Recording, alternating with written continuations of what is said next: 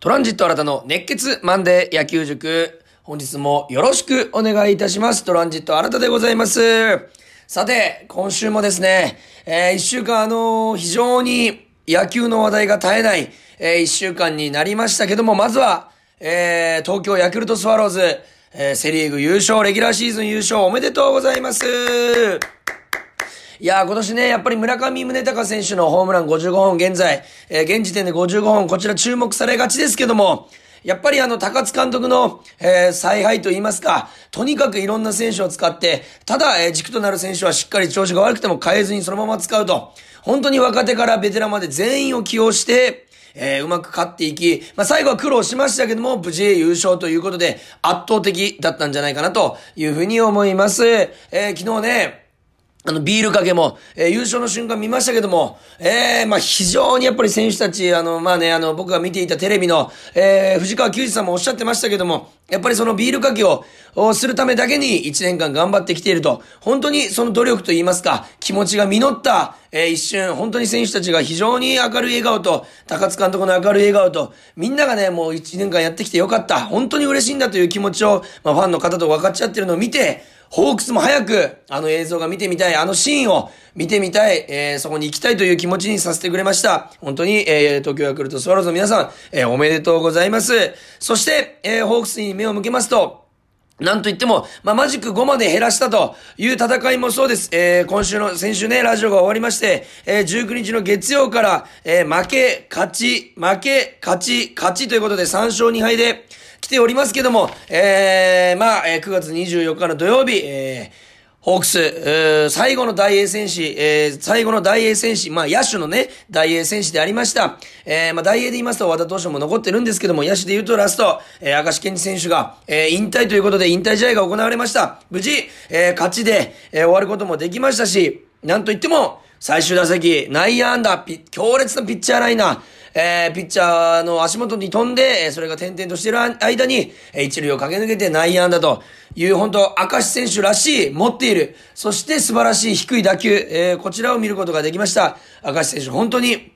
えー、19年間お疲れ様でした。後ほどこちらについても詳しく喋りたいと思います。そして、えー、本日もですね、ありがたいことにメールの方いただいております。えー、読ませていただきます。ラジオネーム空飛ぶペンギンさんからいただきました。29歳女性の方ですね。え、迷いに迷った結果、福岡でレギュラーシーズンに和田投手を見られるのは最後かもと思って23日ドームへお足を運びました。え、前回の現地観戦を9月7日は新田さんの声をラジオで聞きつつ見守れたので、今回は特に耳が寂しく感じましたが、その時おっしゃっていたリクエスト制度の際に映し出された両チームの選手の、えー、顔色も注目して、えー、見られて、また一味違う楽しみ方もできましたと。おありがとうございます。こうリクエストをね、VAR 判定が行われている時に、えー、まあ、例えば守っている選手、ランナーであったりは、えー、どっちがセーフ、どっちがアウトとか、えー、監督の表情とかもかなり楽しみなんで、そこを見ていただいたと。えー、試合はというと、幾度となく得点圏に走者がいるにもかかわらず、チャンスを生かせず延長の末負けてしまいましたと。えー、またその日に飛び込んできた赤石選手の引退、えー、表明、えー、翌日の最終手席の安打引退セレモニー、あの宙返りの再現、背番号8、えー、これを囲んで、えー、胴上げ、えー、と、大英時代から応援している身としては、えー、涙なしには見られませんでしたと。本当にその通りでございます。えー、そして最近はどの試合も新田さんが思う今日の明暗はここかなと考えながら見るようにもなり、その答え合わせも楽しみに毎週ドキドキしていますと、今回も、聞き手を引きつける素敵な声で試合を左右した真の鋭い見解、熱い解説をお願いいたしますとメールいただいております。ありがとうございます。聞き手を引きつける素敵な声だったんですね、私。えー、自覚がなかったので褒められると嬉しいです。ありがとうございます。えー、そういうメールもいただいております。えー、皆さん毎週メール本当にありがとうございます。来週もお待ちしております。それでは、早速、今週一週間、熱い、分厚い試合、えー、たくさんありました。しっかり振り返っていきましょう。それでは始めます。プレイボールトランジット新たの熱血マンデー野球塾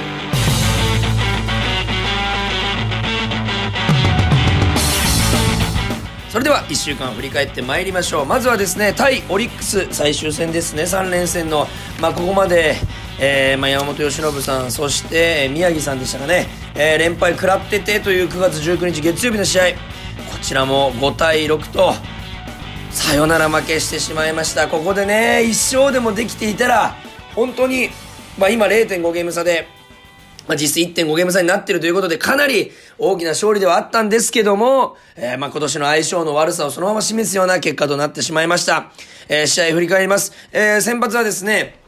東山直投手3回途中7安打4失点と45球、まあ疲れもあったんでしょうか。えー、球が本当にね、思うように走っておらず、これ修正できる余裕が少しなかったのかなというふうに感じました。まっすぐ変化球ともに、まあこれだけはいいという球種を見つけられなかった僕はいつも言ってるこの決め球、勝負球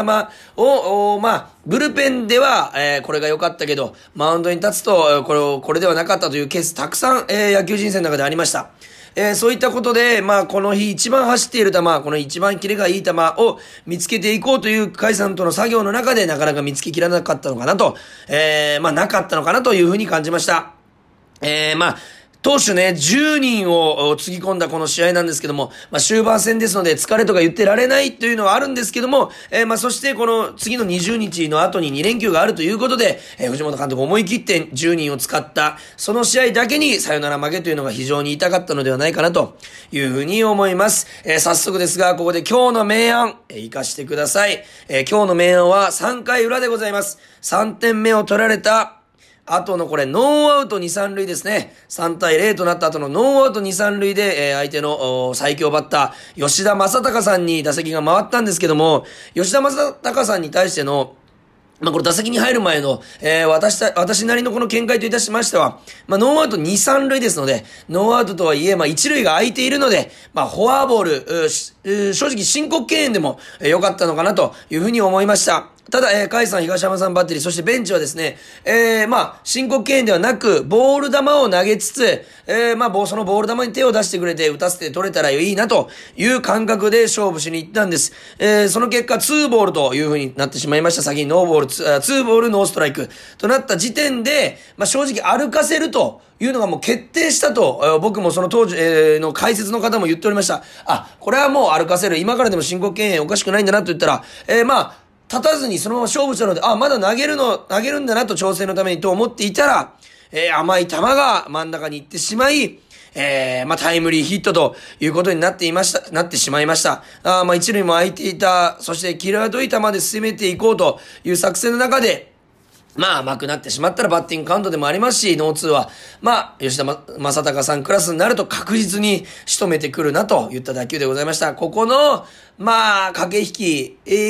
ー、がもうちょっとうまくいっていれば、この試合、まあ落とさずに済んだのかなというふうに思いました。まあ打線はですね、まあ4回裏に宗さんのエラーなどで、この2点を取って4対2と追い上げた。そしてこの後、えー、1アウト3塁だったんですけど、2アウト3塁になった。ここで、ツーアウト三塁、えー、でしたが、牧原さんに打席が回って、えー、1点が入ると、タイムリーヒットを放ってもらってくれて、1点が入る4対3という風にして、1点差まで詰め寄った。僕ね、と、この1週間前の月曜日、えー、まあ、その実際に SNS、インスタグラム皆さんフォローしていただいておりますか？こちらのインスタグラムのストーリーに、えー、実際にその試合中の牧原さんの表情を載せて、このタイムリーでかすぎと、この1点が後々響いてくるはずと、いう風に試合中にリアルタイムにね、SNS に載せて、まあ、えー、まあ、後を引けないように僕も自身もして、えー、見事、その後、6回裏逆転、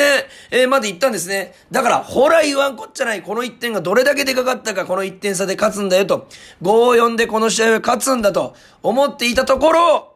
9回表、まさかのモイネロさんが1点を取られてしまうと、防御率0点台の男が取られたらもうしょうがないというのはありますけども、また吉田正尚さんに、えー、同点に追いつくタイムリーを打たれてしまい、まあ、10回の裏に10回の裏ですね。えー、9回の裏に追いつかれて、10回の裏に、えー、宗さんのサヨナラタイムリーで負けると。ただこの4回裏に宗さんがエラーした時点で、えー、僕はあのー、まあ、思わず声に、これちょっと接戦だったら宗さんが最後決めそうやなと。何かしらで決めそうだなというふうなことを言っていたんですけど、まさにその通りになってしまって、大体野球っぽいなって思ったんですけど、大体こういうのはですね、エラーした人が決めるときは決める。で、最後打席にね、この回ってきたときに、わあもうやられそうだなという空気がプンプンしておりました。そしたら、まさに、えー、宗さんがしっかりスイングしてセンター前に弾かれて負けちゃったということでございます。ちなみにこの牧原さんのね、4回裏のタイムリー、これ何がでかいかと言いますと、これ1点差、4対2で止まるのと4対3まで行くのとでは大きな違いがありまして、その後の戦い方が変わってくるんですですね。例えば、えー、どんなピッチャーをつぎ込んでいくのか、勝ちパターンのピッチャーをつぎ込んでいくのか、それとも、えー、バえー、打撃で言うと送りバントをしていくのかと、本当に藤本監督の戦い方が変わっている、変わってくる、えー、そういった意味で非常に大きな一点、そういう意味で牧原さんのタイムリーが本当にでかかったということでございます。えー、そして9月20日、11連戦がこれいよいよ最終日を迎えます。皆さんお疲れ様でした。えー、選手の皆さんお疲れ様です。本当に日本ハムファイターズ、こっから北海道に飛びまして、えー、9月20日火曜日3対1ということで、えー、7勝4敗ですかね。7勝4敗で11連戦を切り抜けたと非常に勝ち越したらいいという状況の中で、えー、勝ち星3、僕が本当当時言っていた、3勝ち越したらでかいと言ったあ勝ち越し数で帰ってきたおかげでしっかり首位をキープしていると。さすがホークスでございます。この試合も投手7人つぎ込みました。えー、勝ち投手石川さん、6回途中2安打1失点、86球ということで、本当に非常に素晴らしい。なんと5回までノーヒットピッチング。球のキレ、ストレートも変化球もどちらも良くてですね、本当に手玉に取っていた、えー、印象でございました。6回にね、1点取られてしまって、えー、まあ、交代にはなってしまったんですけども、まあ、打ち取っただけなんで問題はないかなと。CS 日本シリーズも期待できるなという投球でございました。そして打、打線はですね、清宮さんのエラー、そしてギータさんのホームランで2点を取った、この後、今日の明暗でございます。今日の明暗は、5回表、ツーアウトランナーなし、そして追加点が欲しいなと言ったところで、えー、三森さんがツーベース、そしてすぐさま牧原さんのタイムリーで3点目。これが今日の明暗でございます。なぜこれが今日の明暗かと言いますと、ツーアウトランナーなしから2人で1点を取った。ということがまず一つ。そして、3点目を早めに取れた。これなぜか、なぜ今日の明暗かと言いますと、ホークスの勝ちパターンの救援陣をここから、えー、送り込むことができたと。えー、石川さんがダメとなればすぐ、えー、勝ちパターンを送り込むことができた。これが、えー、ホークスにとっては本当に大きかったのかなというふうに思います。これが負けていたりとか、同点であったり、えー、すると、なかなかこの勝ちパターンのピッチャーを、まあ、疲れもありますし、えー、つぎ込むということが難しくなってくる。ただ、勝っているともう思い切って行くしかないということで勝ちパターンのピッチャーを送り込める。この藤本監督の采配に振り切れさせることができたのは、この牧原選手のタイムリー3点目だったんじゃないかなというふうに思います。せん、えー、三森さんのツーアウトからランナーでスコアリングポジションに出たと、ツーベースで出たっていうのも非常に大きかった。素晴らしい、今年活躍している二人のまさに、えー、象徴するような、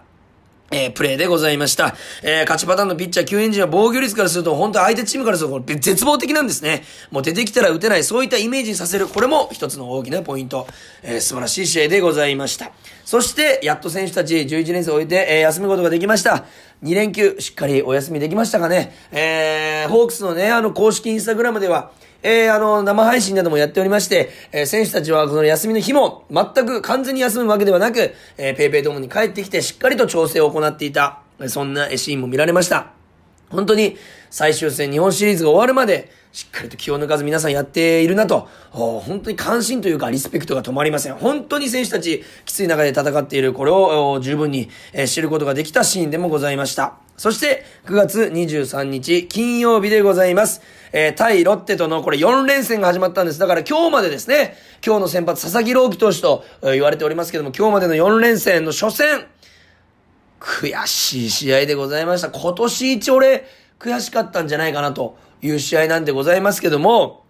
えー、9月23日金曜日、3対6、6対3で負けてしまいました。えー、まず先発と、まあ、負け投手は松本さんとなっているんですけども、先発投手は和田投手、5回3安打2失点74球ということで、これね、めちゃくちゃいいわけではなかったんですけども、やっぱり、えー、まあ、試合はしっかり作る、さすがベテランの働きでございました。えー、前回に引き続き、初回のピンチを相手の走塁死で乗り切ると、いうことでございまして、これただね、相手の走塁心、まあミスねはあるんですけども、しっかりこっち側が、えー、まあおびき寄せて、とか、隙がないプレーをしているからこそアウトにできた。今回は、えー、和田さん自らの牽制で、えー、アウトにすることができた。相手の高部選手、足が速い選手の牽制で、えー、アウトにすることができた。これが、本当にそこから乗っていけた大きな理由なんじゃないかなというふうに思います。まあね、9回表に投手陣にいますと、モイネロさんが同点アーチを浴びてしまいました。中村翔吾さんに同点アーチを打たれてしまいました。えー、ここがね、まあね、正直ね、えー、3対2と勝っていました、1点差で。なので、俺らからファンからすると、よっしゃ、勝ったと思った瞬間し、しかも先頭バッターを取ったんですね、アウトに。えー、だから余計勝ったと思ったんですけども、やっぱりうまくはいきませんでした。そう簡単にはいけなかったロッテの粘りもありました。そしてここで、ちょっとね、中村翔吾選手についての、まあ、凄みではあるんですけども、実は僕この試合、お仕事で PayPay ドームの中で、まあ、オンラインか回、えー、オンライン観戦というイベントを、えー、元ホークスの吉村祐樹さん、えー、福岡県古賀市出身の吉村祐樹さんと、まあ、オンライン観戦というイベントをやっていたんですけども、そちらでね、中村翔吾さんが打席に入った時9回表、僕と吉村さんがね、同時に、ちょっと嫌な予感するねと。いう話になりまして、いやらしいバッターなんだよねという話になりまして、中村翔吾さん、僕たちから、相手チームからすると、本当に空気が読めない選手なんです。まあ、ロッテファンからすると、一番いい選手。なぜかというと、本当にとどめの一発であったり、今打つといった場面で、えー、打つ、本当にね、えー、なんていうんですか、印象に残ると言いますか、嫌な一本を打つ選手。なんで、ホームランとか打たれたら嫌ですよねって言った次の球でホームラン打たれたんですよ。もうこのオンライン観戦のイベントをやっていたこのルームといいますか、スタッフさん含めて10人ぐらいが、嘘だろと。びっくりするぐらい的中したので、本当に騒然としたシーンでありました。本当にそれぐらいいやらしいバッター、えー、ロッテとは CS とかでも戦う可能性がありますので、本当に注意していきたいバッターでございます。そして、ここで今日の明暗でございます。今日の明暗は、えー、3対3と追いつかれた後の10回表、先頭バッターに松本さんがフォアボールを出してしまったことでございます。本当にいつも言っておりますね。ここからの戦い、一番重要なことは、えー、エラーを少なく、えー、なくすこと、えー、少なくすること、そして、与える四死球を減らすこと、これが本当に相手の得点となって試合を壊してしまう。まあね、試合の負けにね、えー、結びついてしまうという、ことでございます。まさに顕著に現れた瞬間でございました。まあ松本選手、本当に今年ね、まあ、一シーズン通して、本当にフル回転、どこでも先発でもいける、中継ぎでもいける、ロンリグリリーフでもいける、試合も締めれると、本当にホークスにとって欠かせない存在だったんですけども、ここの先頭のフォアボール非常に痛かったなというふうに思いました。そこから、まあ、加山さんにスイッチしましたけども、3失点と結果的に取られてしまったと、まあ、完璧に試合が決まってしまったなというふうに思います。ちなみに、この試合、ヒット数、ホークス12本、ロッテ、なんと6本でございます。ロッテ6本で6得点、ホークス12本で3得点。ヒット数は2倍打ってるのに得点は2倍取られていると。これでわかりますよね。いかにフォアボールが、えー、まあ、痛いか。えー、そして、えー、ホークスこの試合残塁数が非常に多かったかと。先ほどメールにもありました、えー、打線。なんと三者問題は10回ありまして、2イニングだけなんです。ということは、8イニングずっとランナーを出して、ほぼ全ての回でスコアリングポジションに運んでいる、2塁に運んでいるにもかかわらず、えー、3点しか取れていない。えー、まあね、得点圏で、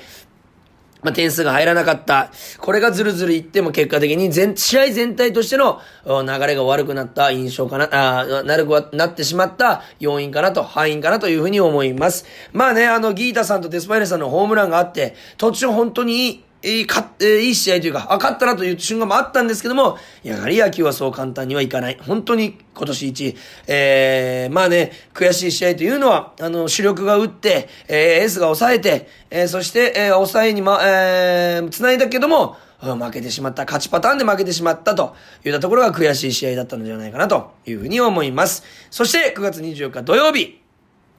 6対0、バンド投手、プロ初完封でございます素晴らしいピッチングを見せてくれました。そしてなんといってもこちらが明石さんの引退試合という風になりました。前日23日に発表、あまあ、会見がありまして、えー、まあ、えー、明石選手の言葉にも一つ一つ重みがありましたし、えー、花束を持っていた若手の選手え、後輩たち、えー、のね、えー、まあ、目にも涙ありましたけども、本当に明石選手の引退試合ということで、選手全員気合が入りまくっていたなと。明石さん、今までお世話になった明石さんに対して、絶対に勝ちで、えー、見送るんだと。えー、花、えー、花道を作るんだという、う気合が見られた、えー、試合でございました。それを示したのは、まず何と言っても MVP バンド投手でございます。9回5安打無失点、120球。完璧なピッチング、え、プロ初完封。前回もですね、えー、負けてはしまいました。山本由伸投手との投げ合いでしたかね。えー、8回、えー、えー、2失点ということで、えー、完投しました。それに続き、関東でございます。えー、今回は勝ったということで、本当に言うことありません。えー、2回から6回までなんと15人連続アウト、5イニングず続けて3者連、えー、三者凡退ということで、本当に来季まで、あの先発まで期待できる、本当に素晴らしいピッチングをしてくれました。そしてなんといっても僕が一番バンド投手今日良かったのが、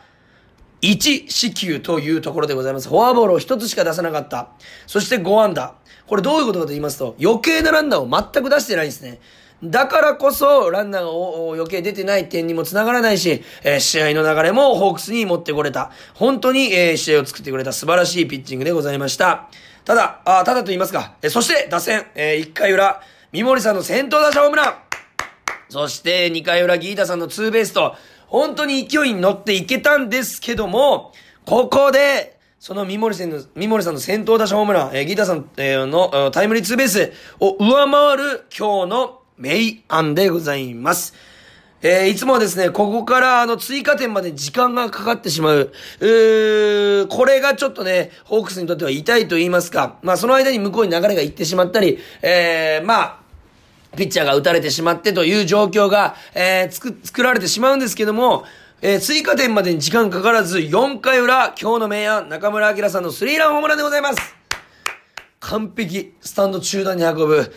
気合たっぷりのスリランホームラン。まあ、ホームランという結果にはなりましたけども、ここで1点でも取れていたことが本当に非常にでかかった今日の明暗でございます。すぐに追加点が取れたこと、相手に流れが行く前に完璧にホークスの試合にしてしまった。完全なる今日の明暗でございます。そして中村明さん、赤石さんに非常にお世話になったということで、あの、気合十分入っていて、ホームラン打った瞬間なかなか珍しい、あんま感情を出さないんですけども、バットの芯あたりを持ってホームラン打った後に、バットの芯あたりを持ってボンと、このね、パフォーマンスをね、バット投げのパフォーマンスをしてくれた、本当に気合十分、えー、気持ちが伝わってくるプレーでございました。そしてなんといっても7回裏、赤石さん最終打席、野球人生最終打席で、見事内野安打でございます。ピッチャーを強襲する強烈なピッチャーライナーを飛ばしまして一塁駆け抜けてまだまだ打球の速さも足の速さもまあ本当にまだ見ていたいというようなプレーでございました。えー、まあ明石さんで言いますと身体能力がもう誰に聞いてもホークスナンバーワン、えー、有名なところで言いますとさよならホームランの時に爆中をしてホームインしたと、えー、まあね、おとといのこの引退試合でも最後引退セレモニーで爆中を披露すると本当にファンも選手も盛り上がったそんなシーンがあったように身体能力がとにかく高かった。そして、プロ19年間ずっとオールラウンダーでプレーをし続けた。えー、どこを守っても、本当にどの打順でも結果を残す。これが明石健治。えー、今で言うと、牧原大成選手、そして、えー、周東選手、そして三森選手。本当にね、あのー、まあ、オールランドプレイヤーが出てきたんですけども、本当に明石さんが育てたと言っても過言ではなく、明石さんを見て育ったと本人たちも言っているぐらい、えー、みんなに後半にね、背中を見せた素晴らしい選手でございました。本当にね、僕が小さい頃から、えー、プロを続けてる19年でございますから、僕が8歳の頃から野球を始めて1、2年ぐらいの時からね、あのー、プロ野球選手でいるということなんですけども、当時あの、ホークスキャンプの、おまあ、DVD みたいなのを買ったんですけど、えー、当時のね、あのー、コーチ、えー、でありました鳥越、えー、さんからね、あの、ティーバッティングのボールを投げられている時に、赤石選手がガムを噛んでいたと。それを見て鳥川さんが、お前若手のくせにガム噛むなと。言いながらちょっとはにかみながらガムを捨てに行く赤石選手の表情が僕はすごい覚えてるんですけど、DVD 越しに見て、その当時、えー、から俺、正直ね、顔もプレースタイルも、運動神経も何も変わってない。本当にまさにずっと若い、えー、気持ちとプレーを続けてくれた素晴らしい選手、えー、だったんじゃないかなというふうに思います。えー、以前ね、別のところでも話したことありますけど、牧原選手は今でも内野の時は、えー、赤石選手にもらったグローブが一番使いやすいし、取りやすいのでそれを使っていると。言っているぐらい、えー、牧原選手の尊敬もありましたし、えー、まあね、最後内野安打を打ってベンチに帰って、えー、ランナー交代でベンチに帰ってきた時、全員とハイタッチ、ハグを交わしていましたけど、中でも印象的なのは、いろんな、えー、ネットニュースやメディアに取り上げられていました、牧原選手の涙ですよね。どれだけ、本当自分のことのように涙をして、えー、どれだけ赤石選手から、えー、教えをいただいて、赤石選手の背中を見ていたか、それが非常にわかる、涙、それが印象的でございました。本当に赤石選手、えー、19年間お疲れ様でした。そして、絶対にホークスに帰ってきて若手育成に携わっていただきたい。えー、ホークスにとって赤石選手は、これからも、今までもこれからも、なくてはならない存在でございます。必ず帰ってきてください。お待ちしております。本当にお疲れ様でございました。そして、その勢いそのままに9月25日、ロッテ3連戦目、えー、10対0、日曜日昨日ですね、千賀投手、勝ち投手でございます。10-0、6-0、6-0、10-0と完璧な試合を続けてくれました。えー、千賀投手、えー、6回5安打無失点106球。まあ、フォアボールがね、5つと気になりはしたんですが、0点で抑えるさすがの投球でございます。要所でホークが炸裂、本当にね、決め球として頼りになる1球となってくれていました。現在、防御率1.97、11勝と、えーえー、途中ね、コロナでの離脱とか、えー、まあ、か、体のね、不調とかもあったんですけども、違和感とかもあったんですけども、11勝するさすがエースのピッチングでございます。そして、何より、大関さんの復帰マウンド2回無失点ということで、もうね、前日の赤石さんの引退試合もそうですけども、ファンが一体となって応援、そして拍手をした大関さんの復帰マウンドでございました。2回無失点と、本人の笑顔、そしてベンチのね、選手の、この、なんと言いますか、表情を見ると、本当に大関さん帰ってきてくれてよかったな、というふうに感じました。えー、何より体が一番心配ですので、これから無理せずに、ホークスのために投げていただけたら嬉しいです。そして大関さんならできると、みんなが期待した2イニングでございました。本当に大関さん、お帰りなさい。えー、待っておりました。本当に素晴らしいピッチングでございました。そして打線の方に目を向けますと、10安打10得点と、気持ちいいぐらいのヒット、ホームランが出ましたね。まず、えー、カイさんのスリーラン今季1号、えー、それがね、炸裂したと、飛び出たと、そして、えー、アキラさんのスリーラン、そして今宮さんのツーランということです。これだけでもう8点取ってるんです。スリーラン、スリーラン、ツーラン。こんなにね、あのー、まあ、複数打点が稼げるホームランが続いたのは、えー、今シーズンね、残り6試合で初めてじゃないかなというふうに思う、えー、そんな素晴らしい、まあ、豪快な試合でございました。えー、まあ、文句なし、これは文句なしなんですけど、僕の MVP は、今日の明暗でもございます。3回裏の4人のバッターでございます。今日の明暗ここで行きましょう。まず、8番周東さんセーフティーバント、9番甲斐さん送りバント、1番三森さんタイムリーツーベース、2番牧原さんタイムリーと。ここが今日の明暗でございます。なぜかと言いますと、これ、藤本監督の意図通りの攻撃なんでございます。これを描いてこの打順にしたんだよと言わんばかりの攻撃でございます。なぜかと言いますと、周東さん、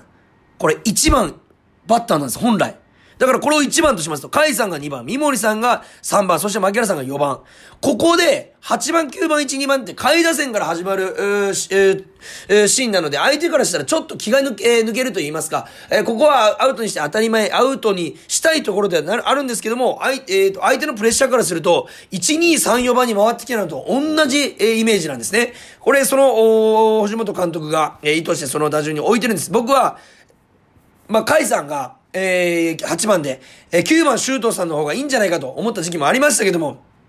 このつながりを見ると、やはり周東さん、甲斐さん、三森さん、牧原さん、この回から上位へ行く流れ、非常に綺麗だなと思いました。えー、何よりセーフティーバントを初球で、えー、決めた周東さん、そして次の甲斐さんもセーフティーバントを一回試みるんですね。まだまだ俺も出るぞと。ただ、えー、まあ、追い込まれるのはきついので、しっかり送りバントに変えた。そこの柔軟性も完璧。まあ、ポイントとしましては、えー、先制点が早めに取れた。そして、下位打線から先制点が取れた。そして、えー、バント2つでチャンスを作れた。ここが3つ素晴らしいポイントだったのではないかなと。相手からしたら、ロッテからしたら気づいたら点を取られていたんじゃないかと、そういう感覚だったというふうに思います。藤本監督の意図通り、まさに今日の明暗、えー、でございました。えー、これでね、えー、5試合1週間振り返りましたけども確認します。1位ホークスマジック5、2位オリックス0.5ゲーム差ということで残り6試合、ホークスございます。もし、オリックスが、えー、3勝、お3、残りの3試合3連勝全部した場合、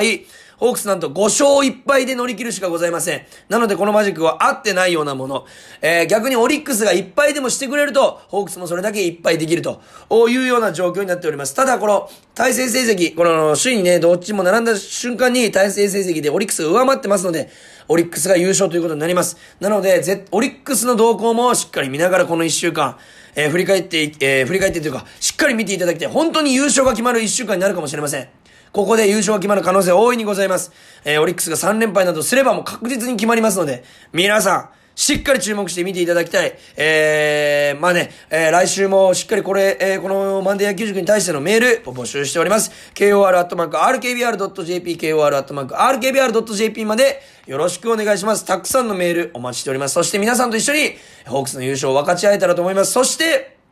今日の、えー、お昼に、えー、文春オンラインさんの方で、ホークスでのコラム、僕4度目ですかね、えー、書かせていただきました。3度目かな ?4 度目か忘れちゃいました。ただね、複数回書かせてもらってます。今回は、えー、大活躍中、今宮健太さんについて、今宮健太さんのバットについて、そしてプロ野球選手のバットについて、深掘りさせてもらってます。ぜひ、文春を、えー、野球オンラインという風に調べていただいて、まあ、僕のツイッターやインスタグラムにも上がっております。そちらから入っていただいて、えー、最後に、えー、読んでいただいて、えー、バットについてたくさん知っていただいて、たくさん知識を、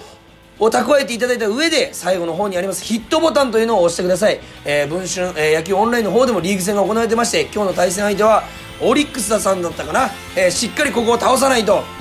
えー現実でも、この野球オンラインでも勝っていけませんので、ここをしっかりヒットボタンを押していただいて皆さんの評価をお待ちしております。えーボテボテの頃に感じるかもしれません。ただポテンヒットに感じるかもしれません。人によってはクリーンヒット、ホームランに感じるかもしれません。それでもヒットボタン押してください。よろしくお願いいたします。すみません、宣伝を挟ませていただきました。えー来週もですね、えーまあ明るくこのホークスをおお送りできるように、このホークスの1週間の動向を見つめていきたいなというふうに思います。ホークスの優勝間近でございます。そこ、えー残りね、選手もね、力を振り絞ってやっておりますので、我々もしっかり力を振り絞って応援していきましょう。それでは今日はここら辺でお別れといたします。今週もありがとうございました。ゲームセット